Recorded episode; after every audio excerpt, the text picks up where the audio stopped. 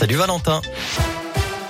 Bonjour Cyril, bonjour à tous. À la une de l'actualité, la guerre en Ukraine durera. Il faut nous y préparer. Ce sont les mots d'Emmanuel Macron au salon de l'agriculture ce matin.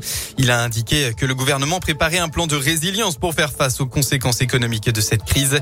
Sa visite au salon a été écourtée en raison de la crise internationale. Il a ensuite convoqué un conseil de défense sur la situation en Ukraine à 17h, a annoncé l'Elysée tout à l'heure. De son côté, le président ukrainien Volodymyr Zelensky a lui indiqué ce matin que ses partenaires occidentaux allaient livrer de nouvelles armes et équipements à l'Ukraine après une conversation d'ailleurs avec Emmanuel Macron.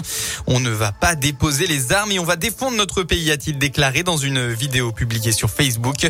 Enfin, le ministre ukrainien de la Santé a fait état de 198 civils tués, dont trois enfants et plus d'un millier de blessés depuis le début de l'invasion russe du pays il y a trois jours. Dans la région, les pompiers de l'Ain ont été engagés pour un feu de véhicule léger sur la voie publique cette nuit vers 2 heures du matin. À l'arrivée sur les lieux, les secours ont dû faire face à une propagation de l'incendie à une logette gaz à proximité d'une habitation. Le sinistre a rapidement été maîtrisé. Aucune victime n'est à déplorer, mais 40 foyers ont été privés de gaz et d'autres foyers ont été privés d'électricité. On passe au sport. Saint-Etienne face à l'ogre parisien. Suite de la 26e journée de Ligue 1 ce samedi. Hier, Rennes s'est largement imposé à Montpellier 4 buts à 2. Et ce soir, place au choc du week-end. Le PSG accueille la SSE au Parc des Princes. Un duel sur le papier déséquilibré entre le leader du championnat et le 15e. Et si les Verts vont mieux ces dernières semaines, puisqu'ils ne sont plus relégables et viennent d'enchaîner trois victoires et un nul, eh bien, Paris semble un adversaire hors de portée des Stéphanois.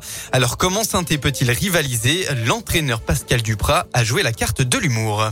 Je vais la faire courte, mais bon, vous savez tous que j'ai pas d'idée, donc il euh, faut simplement se rappeler que nous ne comptons que 22 points et que c'est pas suffisant dans une situation. Donc euh, depuis que le football existe, euh, quelquefois, il y a des surprises. Il faut donner la meilleure version de soi-même, quitte à se surprendre également pour prétendre faire un résultat contre le Paris Saint-Germain. Mais c'est quand même rare que de voir dans la même équipe concentrer trois des cinq meilleurs joueurs du monde. Ça situe l'obstacle qui se dresse face à à nous. C'est encore mieux si vous faites un résultat, parce que vous dites que vous avez fait un résultat contre cette grande équipe. Réponse ce soir à 21h. De son côté, le Clermont Foot recevra Bordeaux demain à 15h pour une rencontre vitale dans la course au maintien. En rugby, une étape de plus pour croire au Grand Chelem. L'équipe de France se déplace en Écosse tout à l'heure pour la troisième journée du tournoi Destination à 15h15. Voilà pour l'essentiel de l'actualité. On passe à la météo. Dans votre région, eh bien, c'est un très beau week-end qui s'annonce.